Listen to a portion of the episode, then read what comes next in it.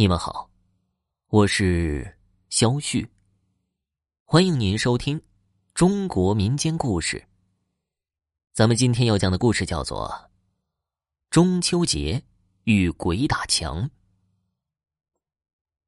又到了一年一度的中秋节，很多人在这一天从上班开始就迫切希望早点下班，这样一家人就可以早一点聚在一起吃团圆饭。这真是一件再幸福不过的事情了。然而，理想总是美好的，现实总是残酷的。小马今天就在经历这样的残酷。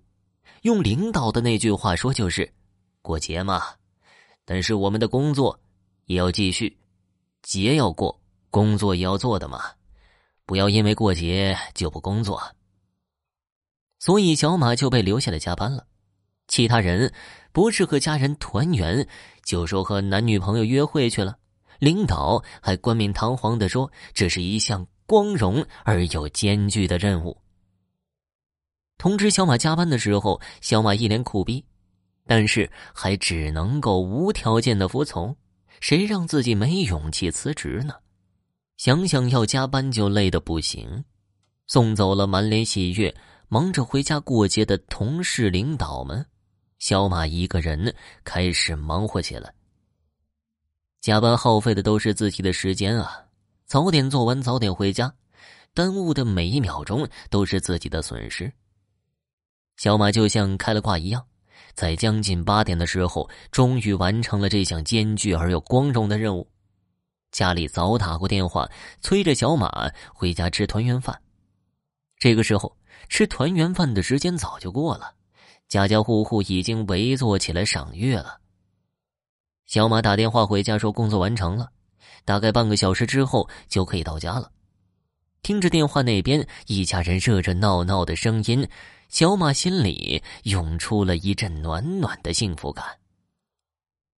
因为是过节，街上有很多的人，各种各样的声音络绎不绝，整个城市都沉浸在节日的喧嚣之中。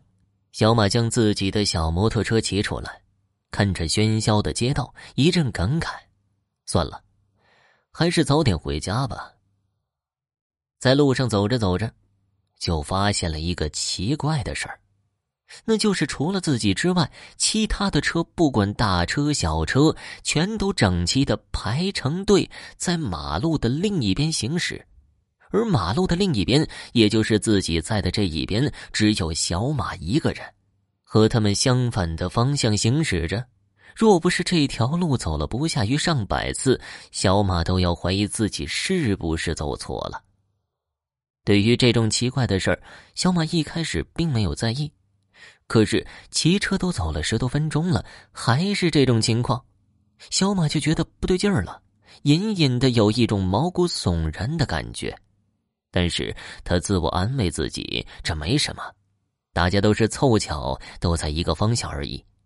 然而，就这样又走了十多分钟，这种情况还在。这下小马就不淡定了。然而，不仅仅说这些车和自己不在同一个方向，更让小马不淡定的是，平时半个小时就能到家。今天为了快回家和家人团圆，骑车的速度也比平时快了不少。但是这都走了将近四十分钟了，还是没到家，而且周围也不是小马熟悉的环境。这条路他每天上下班都要走，熟悉的不能再熟悉了。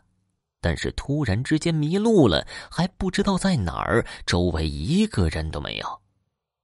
小马将车速放慢，在街道上慢慢的走着，看着周围的建筑，希望寻找到自己熟悉的地方。也不知道自己莫名其妙的到了哪条街，周围的一切都是那么的陌生。